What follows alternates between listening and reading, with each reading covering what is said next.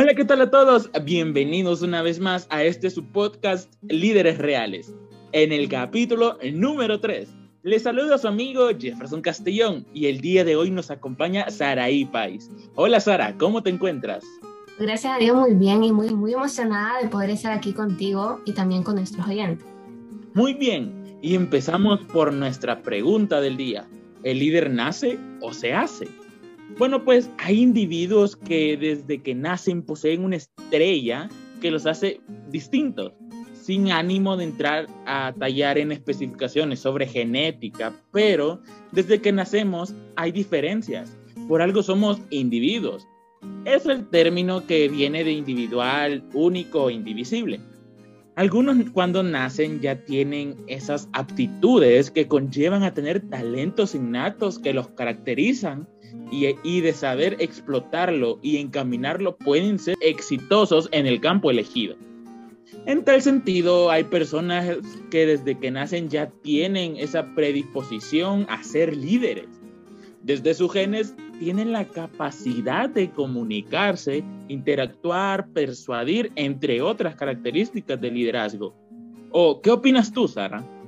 Si nos hacemos una introspección, podemos llegar a visualizarnos, ver de qué estamos hechos, nuestras capacidades y limitaciones. Debemos partir de quiénes somos, cuál es nuestra visión. Luego damos un balance entre lo que somos y lo que nos falta para llegar a nuestra visión. Somos nosotros quienes hacemos nuestro camino día a día. Un concepto claro de líder es Jesús, quien pudo crear esa atmósfera espiritual, cultivarla y como consecuencia formar seguidores fieles con un único propósito, transmitir la palabra de Dios a través de los tiempos. Entonces, un líder es aquella persona que transmite con convicción y claridad sus objetivos, predica con el ejemplo, además de persuadir, negociar, ser inspirador, colaborador, innovador y ético. Es importante que el líder cuide las formas de comunicar y asegure lo que realmente desea transmitir. Tienes razón, Saraí. Ahora también recordemos que hay muchos tipos de líderes. Como por ejemplo tenemos al líder autocrático o autoritario. Uno de los tipos de liderazgo que pueden darse dentro de la organización es el liderazgo autocrático o autoritario. Esta clase de líder tiene centralizada la autoridad limitando la participación de los empleados y tomando las decisiones unilateralmente. Además, espera obediencia de sus seguidores y ejerce el poder sobre ellos a través de recompensas y castigos. Como ejemplo de ellos tenemos a Napoleón Bonaparte. En parte tienes mucha razón, pero también tenemos al líder democrático, en el cual el líder sí que tiende a involucrar a los empleados de rango inferior en la forma de decisiones, Además, es él quien nos alienta a que participen a la hora de decidir acerca de los procedimientos, objetivos, metas de trabajo, etc. Sin embargo, debemos destacar que es él quien toma también la última decisión o quien tiene la última palabra en la misma. Ello no quiere decir que tome las decisiones unilateralmente o sin tener en cuenta el resto del equipo. Y un ejemplo muy claro es Nelson Mandela. Sí, también tenemos a los líderes burocráticos el líder se asegura de que todo lo que hacen es preciso y necesario. Podríamos decir que el líder burocrático tiene una hoja de actuación bajo la que se rige en el trabajo. Siguiéndola no tiene en cuenta nada diferente y no pueden cambiarse las cosas, debiéndose hacer de la forma marcada. Cuando surgen cosas no contempladas, el líder burocrático tendrá preparada de antemano la solución.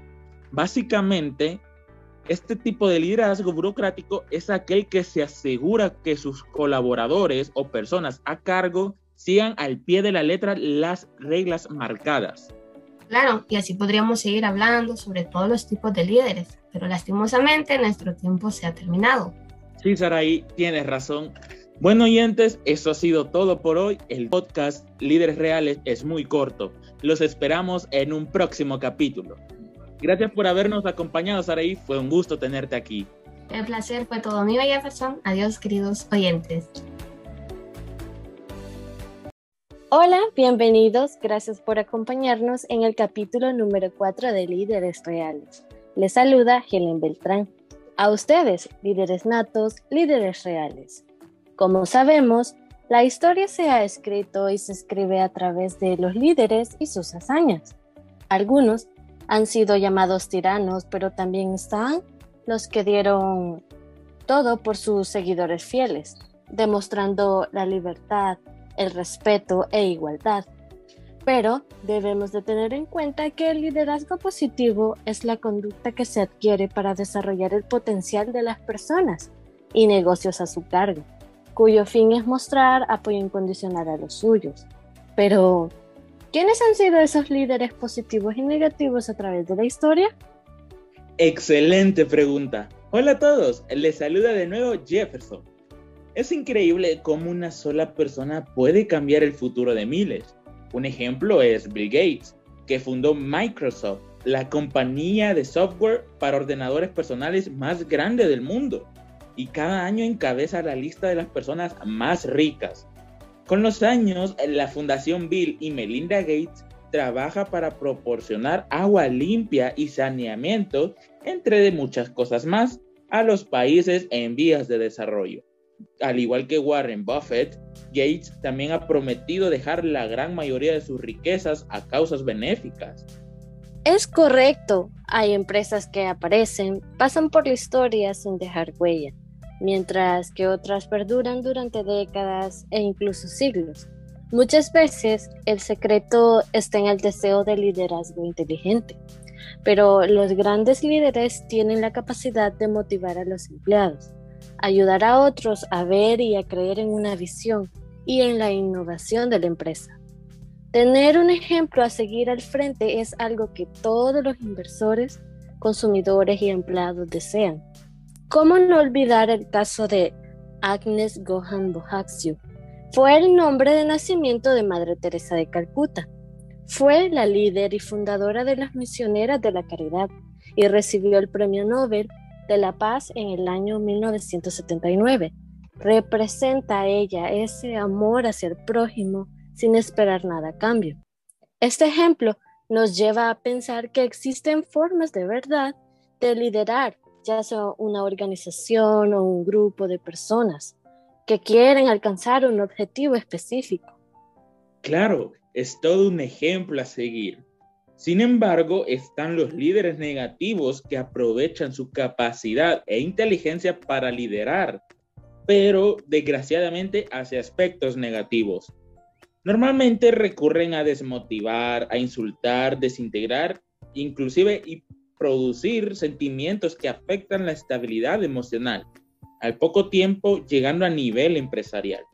Hay que tener en cuenta cinco características de un líder negativo. No sabe comunicar sus ideas, normalmente depende de los demás y sus aportes, pero los hace pasar como que si fueran de él mismo. No realiza cambios oportunos, no toma decisiones para él o para el equipo, y esto termina desmoronando todos sus objetivos. No posee una empatía hacia los demás, no se preocupa por el bienestar de todos los demás, sino que solo se preocupa por él mismo. No tiene compromiso ni pasión por lo que hace y no tiene objetivos o metas de a dónde quiere llegar. Las personas poderosas capaces de mover masas hacia sus objetivos particulares a base de insuflar terror entre las personas Kim Il-sung fundó la República Popular Democrática de Corea y se hizo elegir primer ministro y jefe del Estado. Definió como la tarea general de la Revolución Coreana transformar toda la sociedad según el requerimiento de la ideología Juche de autoconfianza, que desgraciadamente llevó a Corea a un mayor aislamiento del mundo. Tienes razón, Conocer estos casos puede servir de inspiración. Puede ser que en casa, en el trabajo, en iglesia, se tenga un ejemplo a seguir. Es necesario que existan figuras admiradas por sus dotes, para que así puedan crear o descubrir sus habilidades y que no queden en el olvido tras su paso por el mundo. ¿Y ustedes qué figura elegirían como ejemplo de liderazgo?